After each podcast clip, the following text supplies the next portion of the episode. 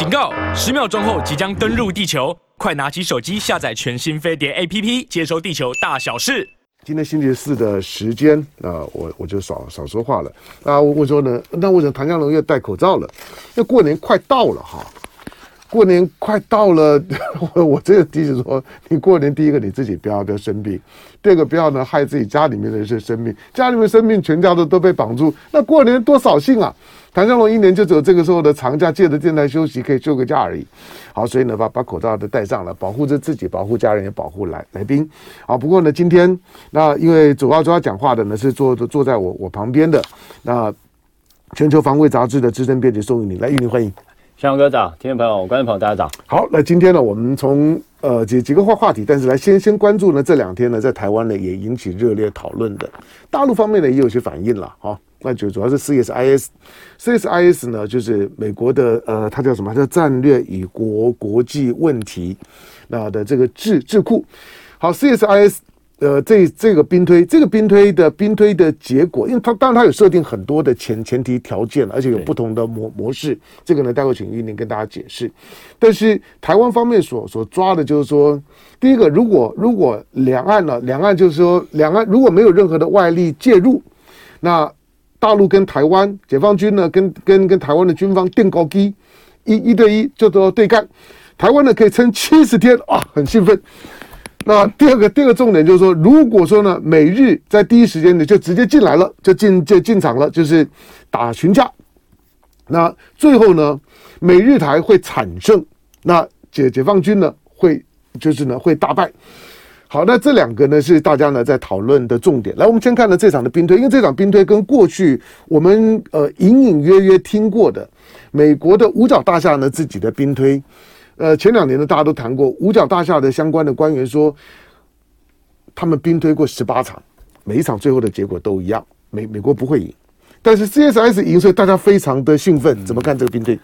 呃，其实因为最最开始这个消息出来的时候，我、嗯、我也必须讲说，我后来这个电视受访的时候稍微讲错了，嗯、因为他说我们呃伤亡三千五百人，嗯，我觉得哎、欸，这人蛮少的，所以应该对对对对应该是。大概是不会进行到陆战的部分，这个其实错了，因为后来才看了相关的它的内容。那这个东西，我觉得它今它其实推了二十四场，嗯，那大概呃基本上来讲总结出来的结果的话，就是刚刚讲的最乐观，大概就是哎打个七天，嗯，那最我们如果独立对抗的话，大家知道到可以撑得很久，嗯，但是这个部分我觉得它的重点还是强调就是说，第一个呃美日嗯。跟我们都是惨胜，嗯，然后。大陆当然是惨败没有错，嗯、但是重点是说它的它的结果基本上我们大家可以用一个形容，就是两败俱伤，嗯、全部全部大家都没有讨到好处了。嗯，那这个是我想说大家可以看到说，呃，这个是这个是一个部分。那呃，我觉得它里面推里面当然有，因为兵推事实上它有很多的因素去设定它的想定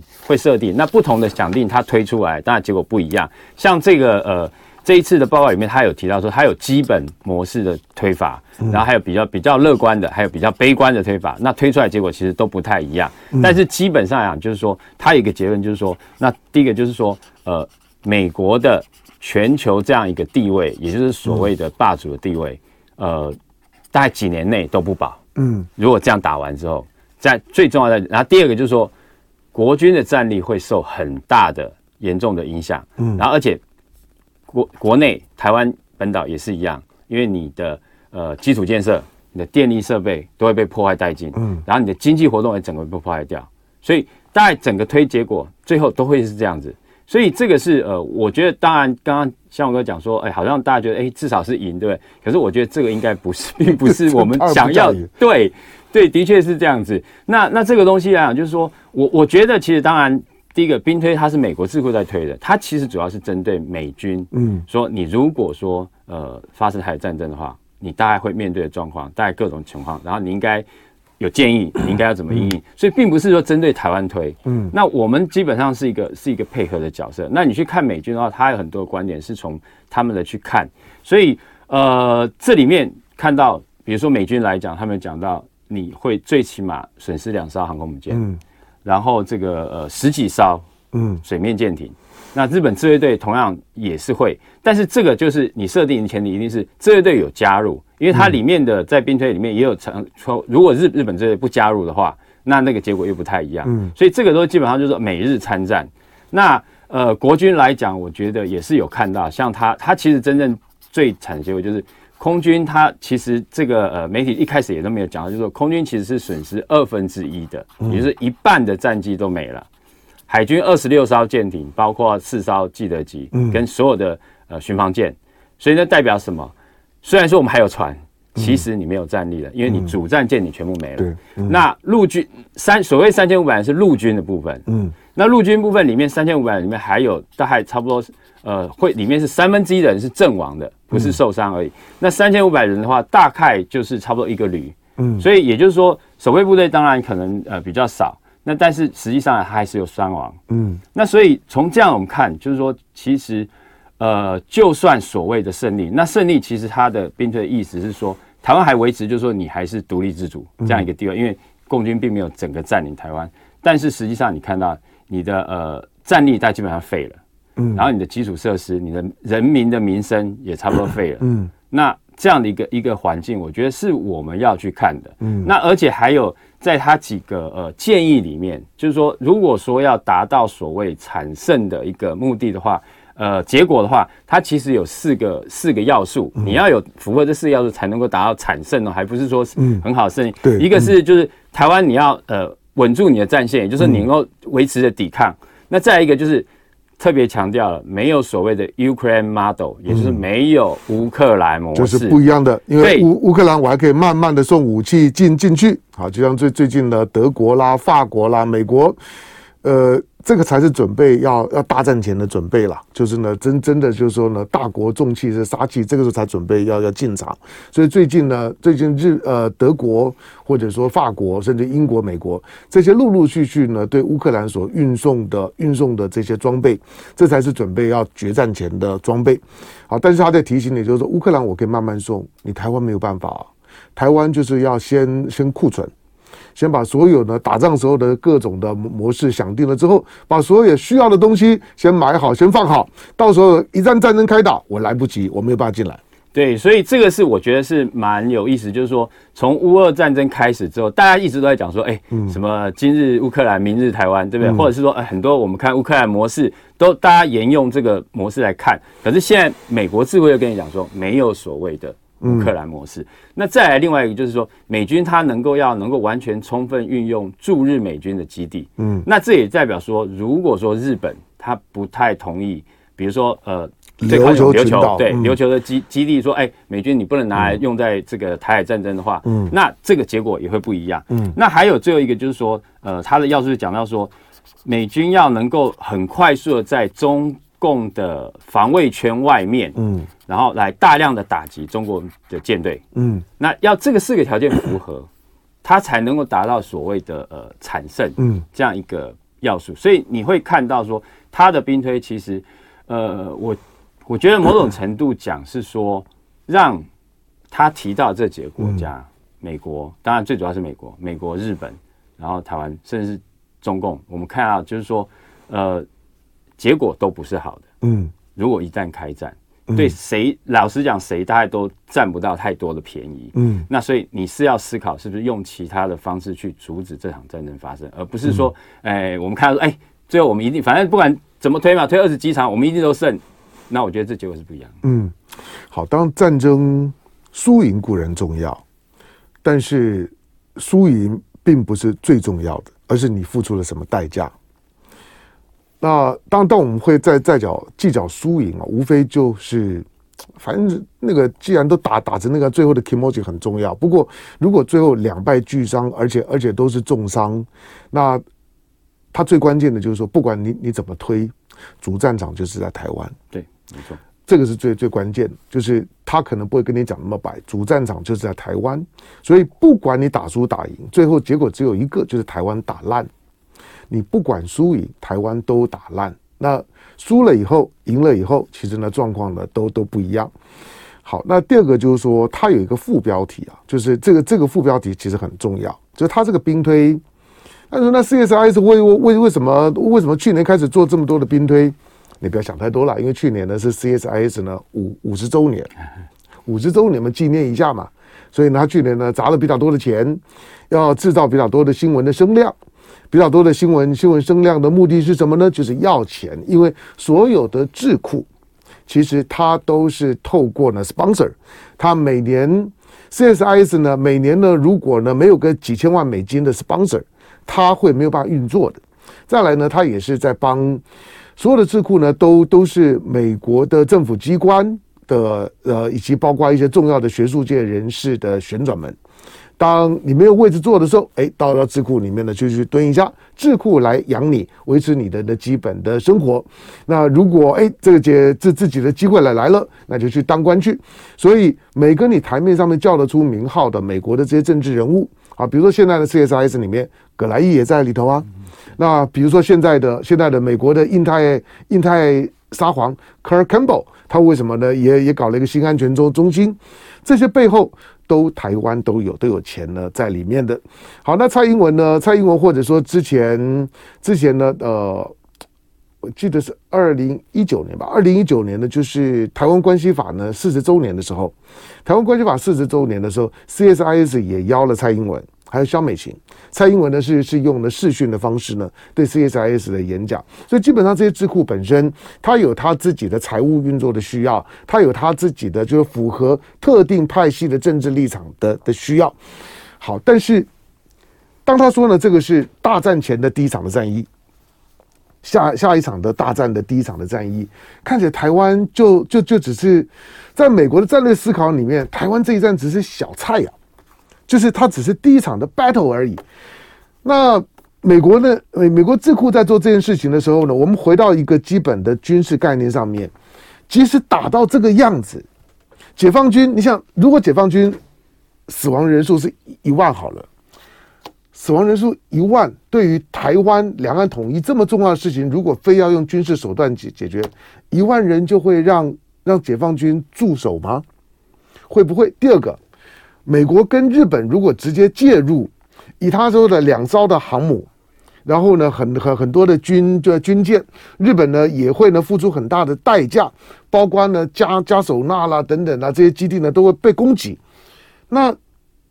难道死亡人数就是这么一点点吗？可能吗？然后这样子战争就就结束了？对，呃，这个就是他兵推里面有提到结果的部分，嗯、就是说。呃，他大概有提到说美军有一些伤亡，嗯，但是事实上讲，他没有，我认为它里面并不包括说他所谓两艘航舰，嗯，跟他的呃，像自卫队跟美军都差不多将近二十艘的水面舰艇，嗯，这些上面的伤亡，就跟呃国军的他列的损失来讲，国军呃战机他说二十。一半以上就消失，嗯、那但是他也并没有讲这部分还包括飞行员的、啊，对不对？嗯、然后海军舰艇上面的官兵的损失并没有提到，嗯、他三千五百人是陆纯粹陆地部队的，嗯、对，所以这个东西是呃还有一块是没有讲出来，嗯、所以我觉得这个呃基本上来讲是呃等于是给大家看到一个，那刚刚就是说还有讲到说他因为他的标题其实是所谓战争的一个序幕而已，嗯、那就是在他结论里面事实上他有提到说呃。不可以轻忽掉，就是说可能会战争升级的一个可能性，嗯、也就是说，解放军可能会动用核子武器，嗯，那美军势必要反制，那这个东西的话，那让战争整个就升，就不会单纯局限在台海的部分，嗯、或者是它的整个规模就会扩大，这是不一样。那另外来讲，就是说，呃，他其实一直在建议，这个兵推也建议结果，就是说，呃，美军可能在第一时间就要介入，嗯。这才会说，我们刚刚讲的那几个要件里面加入之后，才能够达成所谓产生的结果。嗯、你如果越拖时间，那甚至来讲，我们刚刚讲的那个，如果是完全是台湾自己自己那个呃抵抗的话，嗯、那其实结果是完全不一样。台湾自己完全抵抗的话，那大概几乎是呃台湾会有部分被占领。嗯，那而且这里面还有一点就是设定，就是说呃大部分的兵推的二级场里面都是说。解放军在南部登陆，对，因为北部防卫太强了，所以他们从选择从南部。但是呃，会不会这样做？我觉得这是一个问题，因为呃，所有的其实我们从历史上看，所有的战争都不会按照你的预期跟计划去进行的，都不一样。那呃，解放军会不会这样做？因为事实上来讲，他如果要从南部打北部，嗯，这个对他来讲困难度也会增加，所以他会不会直接强攻北部？嗯，这又是另外就不同的结果。那再来讲就是说。日本是不是真的会完全介入？嗯嗯、这也是一个一个问题，因为呃，如果不介入，那事实上来讲，解放军他不见得会打驻日美军基地，那他可能打的地方就是关岛，嗯，关岛基地，那结果也会不一样，嗯，那再来就是说，呃，这个呃，美军他是不是会第一时间，也就是说，像我们现在看今天兵推如果出来是这样子，他会损失两艘航空母舰，呃，美国人真的会第一时间就 好，我进一下广告，回头之后继续跟你们讲。当然，C 我我待会再请教，就你觉得 CSIS 的这个兵兵推，因为他跟如果是如果是五角大厦兵推啊，他他是不会把背后的那些的那些的操操作模模式跟你讲，他只告诉你大概释放一下结结果，给你知道。那 CS 这个是一个宣传了，就是就是拿拿兵推来当做他的他的机关的的宣传。那他所设定的那个战争的模模式。军方从军事角度怎么理解？就是说战争会像是那样子的一个打法跟跟结呃结果吗？好，这个这个待会我请教你。再来就是今年从去年底以来，我我我我最近呢一直在关注的，从十二月二十五号到到到跨年，到到八号九号，解放军在过去的两个礼拜之内呢，已经三度的过过中线，而且是大大批次的过中线，而且已经大军压境。已经靠近我们的临街区了，解放军想着想干什么？OK，好，这个呢，我我们待待会再来谈。最后有时间再来谈谈那个布雷车吧。布雷车我，我我觉得，我觉得台湾在在对布雷车的那个那个理解，就是那个那个布雷车本身跟大家想的想的过过去战场当中的地地雷，那个那个那那是不太一样的的概念了。对啊，对，不，那是老东西了。啊，你说什么？那是老东西。对啊，对啊，对啊，对啊，就是它基本上面。基本上它是有时效时效性的，而且而且主要是战战术运用的，对啊。我我今天反而比较担心的呢是乌东，就乌克兰东的东部的战役呢，看起来有有有些反转的讯号。提升了。嗯，苏勒苏勒苏勒达尔已经打的呃打完了，看起来这个是这是马里乌波之后呢，俄罗斯的第二场的关关关键性的胜利，对啊。来，嗯，好。王梦圆的博客有很多军事的东西，对的，嗯，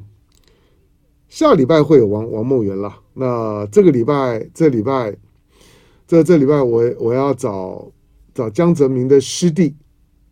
来上节目。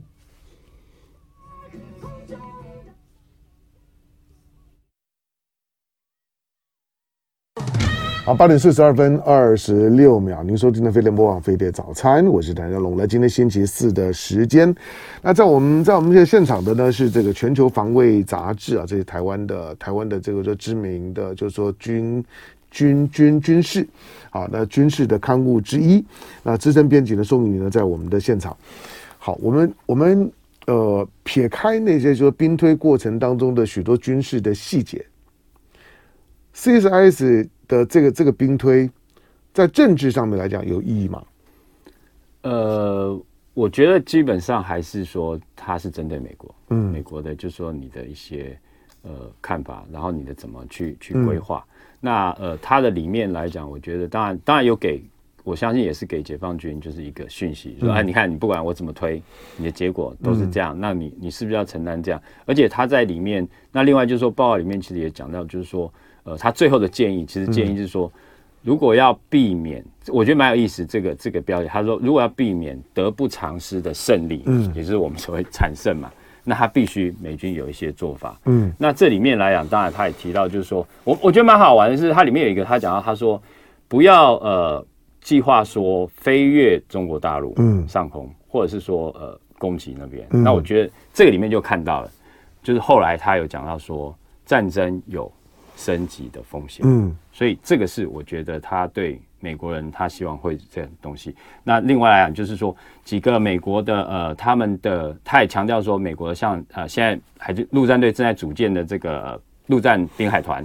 MLR 这个东西，嗯、还有像呃美国陆军也正在做的这个多领域的特遣部队，他说这个都是针对呃现在呃解放军在亚。太的威胁，他们做，因为这样的一个都是强调机动化，嗯，然后而且是灵活部署，因为呃，在兵推里面都提到说，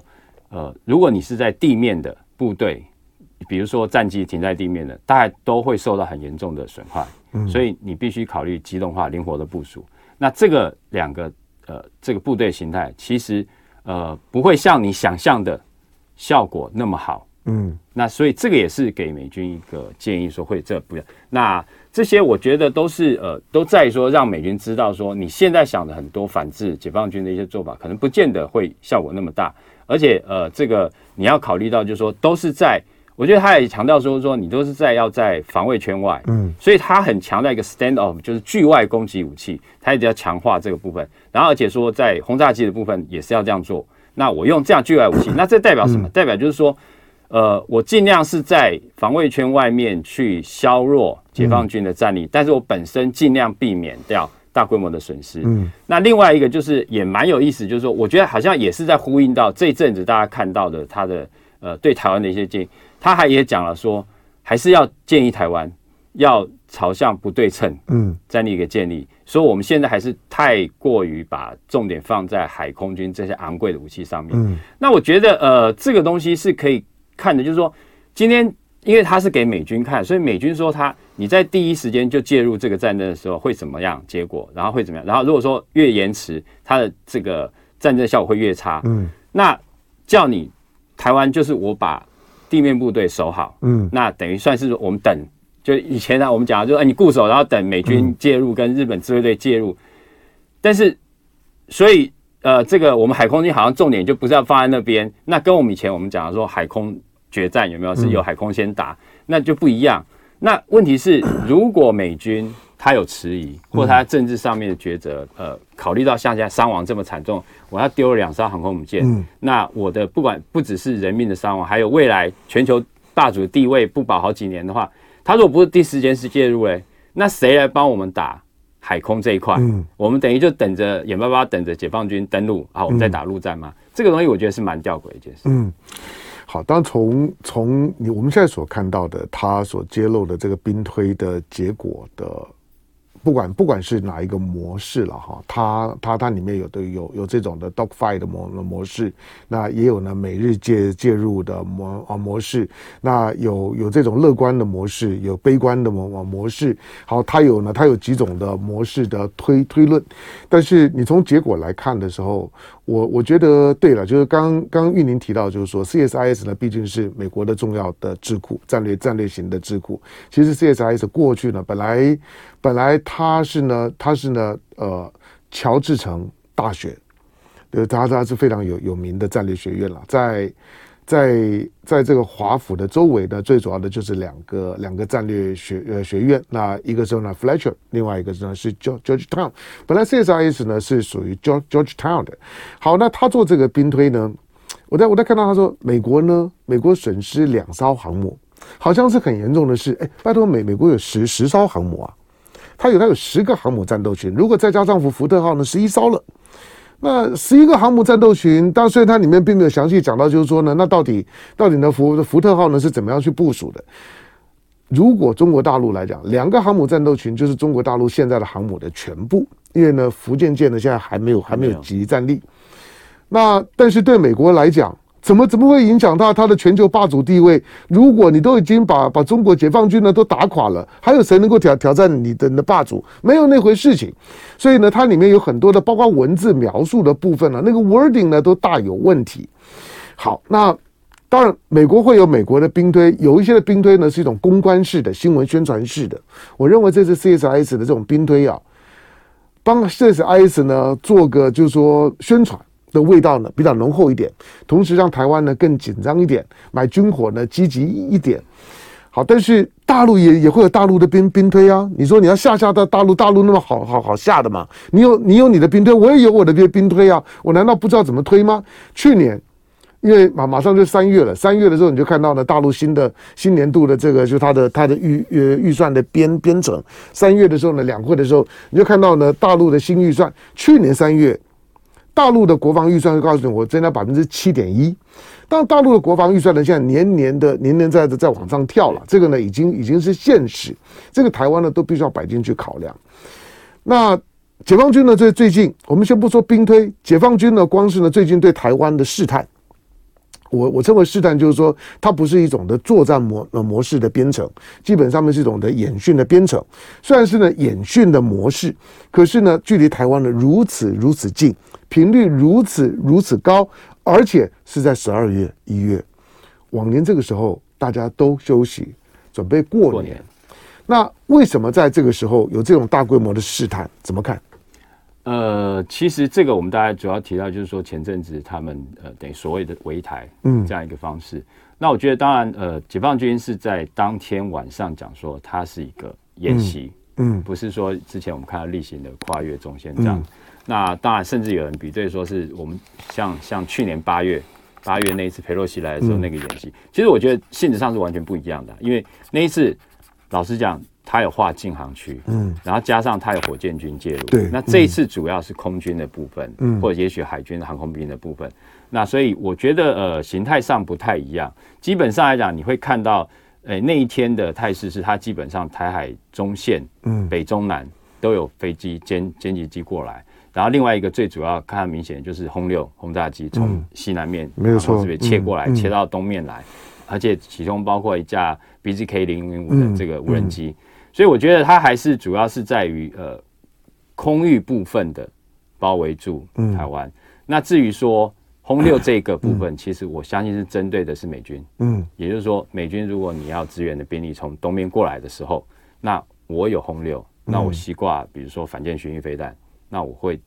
挡住你。的部分，所以我觉得它主要是在这个部分的一个作为，而且呃，基本上还是一个演练呐、啊。就是他所谓实战化，其实就是说我我演练，而且别忘了他的用词里面有一个叫所谓警巡呐。嗯，我觉得那个就是宣示意义在说，台湾是我的领土，所以我的飞机当然就在周边警戒巡逻嘛，对不对？围着绕，那那你外军外力不要介入，我觉得有这个含义在。那至于说呃。呃，军事上面的呃，我觉得紧张程度其实没有，我觉得没有去年八月那个状况那么大。嗯、那值得注意，真正值得注意，我倒觉得是说，呃，这一次其实在北面台海中线北面部分也有无人机。嗯，那那一天来讲，我们国防部公布是三架次。那三架次当然，呃，这个东西 因为是二十四小时里面的资料，从、嗯、呃以往从国防部开始公布之后，它很多时间这是一天的内容的。那所以也有可能是不同时段，嗯，也有可能是同一时段。那我的研判是，轰六这个部分应该是同一个时间，嗯、也就是说有一架无人机跟轰六的一架是这样子来飞行。那代表什么？解放军其实他已经一直在呃演练有人战机跟无人机协同作战的。嗯嗯、那这个演练已经在出现，因为呃从去年开始你会看到，其实我看到一个趋势，就是说从一开始八月过了之后，他们大概开始陆续会有。无人机出才开始出现，那出现一开始的时候，大概都一架，当天大概就一架次，嗯、然后他可能就是越过台海中线就回去了，嗯，或者是说进防空识别区就回去了，再来慢慢你就看到它出现，它开始长长程的切入，切入到我们防空识别区里面，嗯、再回去，再来就出现可能是有两架，同一天里面有两架次。然后最多是到三架次，嗯、那这一次我们看到也是三架次，所以代表说它在各它，而且它运用是各型的，包括有螺旋桨动力，包括有喷射动力的。嗯，那这些无人机就代表说我我已经开始很实际想到说，无人机将来在台海战争上面我要怎么运用？嗯，在这个场域，在这个空域我怎么运用？那包括是侦察，或者是说我实际有攻击能力的无人机，嗯，那我都运用上面，我实际在演练的。那这一块来讲。呃，一个当然是说，将来就会代表说，他会在这方面运用这个兵力。那再来，我们刚刚看到，就是说，他也跟有人战机开始在协调了，协同作战，嗯、这个也他在实际在模拟。那还有一点就是说，从呃开始，我们呃国防部公布说，他们有进入所谓防空识别区这些战机跟预警机这些部分的时候，我们的空军的兵力都要上去嘛。嗯，对，所以那一天其实呃，其实也有航空迷就讲说，那一天晚上其实。花莲啊，哪边其实半夜就起非常多的飞机，对，大家都知道。那这代表什么？原本有人飞机，嗯，就已经让你疲于奔命了，嗯。我现在还有无人机，那无人机更好一件事情是说，我无人机过来，不管你要对我做什么反制，即便你把它击落，成本不高，对，对我来讲没有差别，成本不高，因为我没有人在上面。但是问题是你一定是有人战机上去，或者是地面防空飞弹打，对不对？对你来讲。是更严重的一个消耗，嗯，而且你的兵力会疲劳，所以我觉得这个是呃，我们看到的未来这个不管是围台或者说跨越中线，我觉得这个是要注意，因为对于国军来讲，国军其实没有相对的这样的无人机。嗯、有人讲，哎，那我是我们的无人机也飞过去嘛？对，既然它飞过来，我们也飞一下。其实我们不多，我们真的没有这样的无人机可以用。嗯、那第二点就是说，呃，去年曾经大家闹了很很多很久很轰动，就是说那个外岛，嗯，商用的这种无人空拍机飞过来，对不对？那个老实讲，我觉得一定是他们让。民间的人士，嗯、我默许你飞过去骚扰老百姓玩一玩，对，然后默许你去骚扰。嗯、那这个东西，我们那时候就已经，你看哦，大家讨论很多，然后还有这个无人机反制的枪这些送过去。那现在不是，现在是军规的，嗯、是可以飞很远的。嗯，那这个呃，事实上也引起了日本的注意，因为日本在那那个时间，事实上来讲，他们呃琉球的基地的 F 十五战机也有上去，也有升空，而且之前他们也有公布，他们也有拍到。这个呃无人机在他们附近的，所以呃无人机的一个威胁，我觉得对于国军来讲，现在第一个我们没有相应的兵力，第二个来讲就是说，呃在反制系统上面来讲，我觉得现在还没有看到，嗯，没有看到我们有什么呃方法或者是对策说啊，我可以针对他们军用无人机，如果进防空识别区或者是过中线，嗯，因为现在刚刚向荣哥也提到，就是说他们已经很接近二十四海里临界区嘛，那如果将来是无人机。进来的话，嗯，是不是就用飞弹打下来呢？嗯，还是不打？那如果打的话，是不是解放军就可以说，哎，你们先开枪的，不是我们？嗯，那这个东西我觉得会更复杂。嗯，但我这这几天的时间看了解放军的动作之后呢，我就把以前以前读过的一些的国际法，尤尤尤其是海洋法，再拿出来呢，好好的读一下。呃，也看了一些呢大陆方面的文献。不要说，不要说他们觉得台湾是中国的一部分，所以解放军的军机，你如果去警告驱离，他的回应呢，一定是一样的。那这个真的，这是中中国的领领领空啊，如何如何，就是我不理的理你，你少啰嗦。但是实际上面在操作的时候啊，你靠近临临街区的意义就就不一样了啊，靠近临临街区。那我就非得要决定我要反应啊！你要知道，临街区二十四海里，二十四海里大概换算下来大概四十四四公里啊，四十四公里大概就是你从你从你从台台北上建国高架，呃，不上建国高架，从从从从这个建建国交流道上去了之后，你大概就开到开到桃园还没到中立啊，大概就已经四十四公里，就是这样的距离。那大概一两分钟的，就是说呢航航程之内呢，就到台北的上空了。你到了这个位置的时候，我的。我的空防系统，我不能不不不反应啊。那无人机是一种的反应的方方式。那如果是后来的这解放军的大批次的军军机靠近了台北，靠靠靠近了新竹，靠近桃园，那还得了？今年擦枪走火的几率呢是很大的，要小心。感谢于你来，感谢。